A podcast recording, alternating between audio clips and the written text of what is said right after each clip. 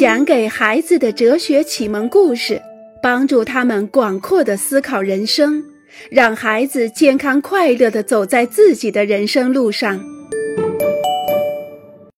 如果在别的星球上有人居住，如果这些外星人来到我们的地球，他们会发现金钱神奇的魔力。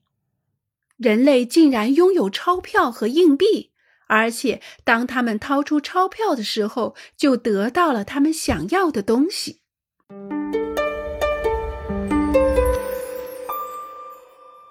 亲爱的小家伙们，今天这一篇我们会开始来聊一聊工作与金钱的事儿。劳动创造世界。几千年以来，夜莺一直用同样的方式筑巢。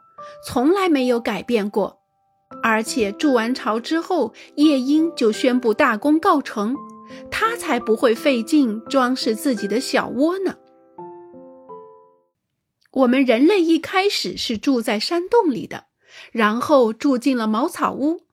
人类不仅会在他们居住的山洞的墙壁上雕刻作画，而且还想到了用树枝、茅草盖房子。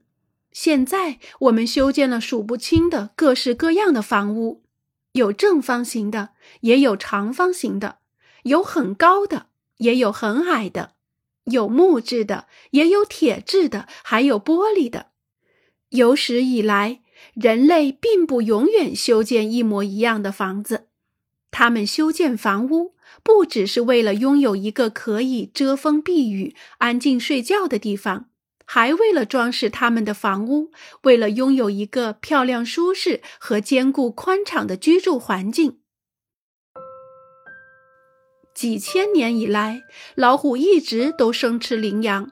吃饱了肚子以后，它们不会马上去狩猎，要等到肚子又开始饿了，它才去寻找猎物，而且还是吃同样的东西，没有任何改变。我们人类也曾经生吃过羚羊肉，后来人类开始用火来烤肉，还想办法把剩下的食物储存起来，并发明一些烹饪方法。人类烹饪食物，并不只是为了把肚子填饱，还为了能够吃得更好。几千年以来，熊身上的御寒的皮毛一直没有任何改变。以往，为了度过寒冷的冬季，我们人类利用其他动物的皮毛制作保暖的衣服。后来，人们开始不断设计出不同式样和不同颜色的衣服。人类缝制衣服不只是为了避体御寒，他们还追求服装的舒适、轻柔和美丽，让自己看起来更加漂亮，更加讨人喜爱。回顾人类的历史，我们就发现，人类的劳动不仅使得自己得以生存，有饭吃，有衣穿，而且还以他们的劳动改变了这个世界。当然，人们早上出门上班，我们不会以为他们是去创造世界了。但是如果山顶洞人再回到今天的地球上来的话，他会看到人类的劳动已经完完全全的改变了世界。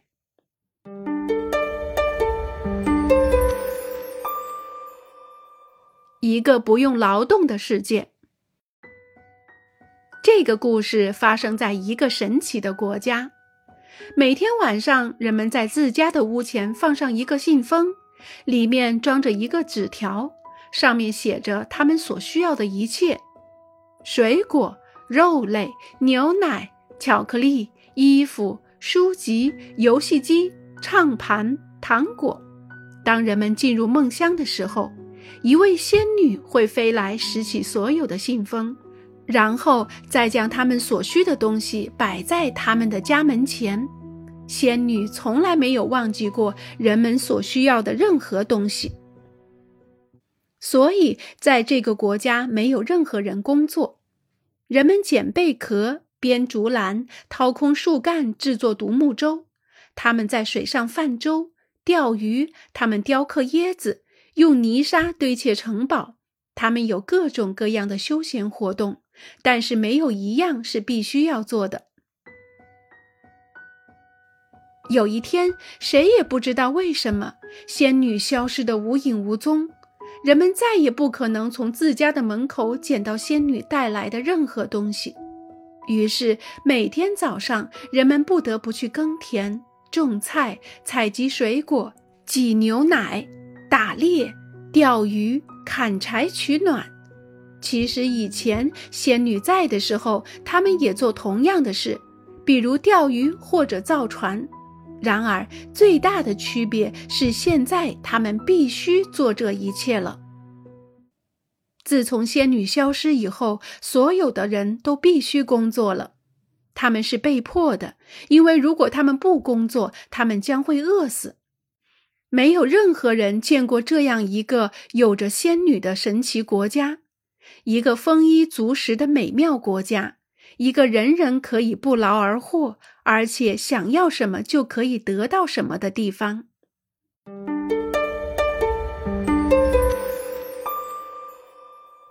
工作真辛苦。人类之所以开始工作，是因为他们并没有生活在一个丰衣足食的世界里，他们必须想办法去找食物，找到居所。还必须想办法保护自己不受其他动物的袭击。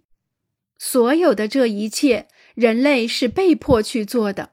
所以，从一开始，人们就觉得工作是一件烦人累心的事情，因为没有任何人喜欢总是做必须做的事儿。去学校上学也是一种工作，而且是一种必须的工作。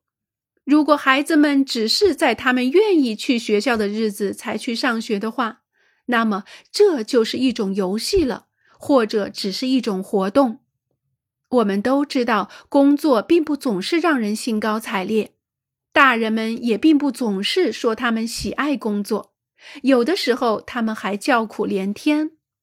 另外，在很早以前，人类使用过一种口语中。工作这个词的意思就是刑具。日晒雨淋的耕种土地是很辛苦的，半夜爬起来烤面包也是很辛苦的，几小时几小时的坐在电脑前仍然是很辛苦的。总而言之，工作是很辛苦的，但并不是白辛苦。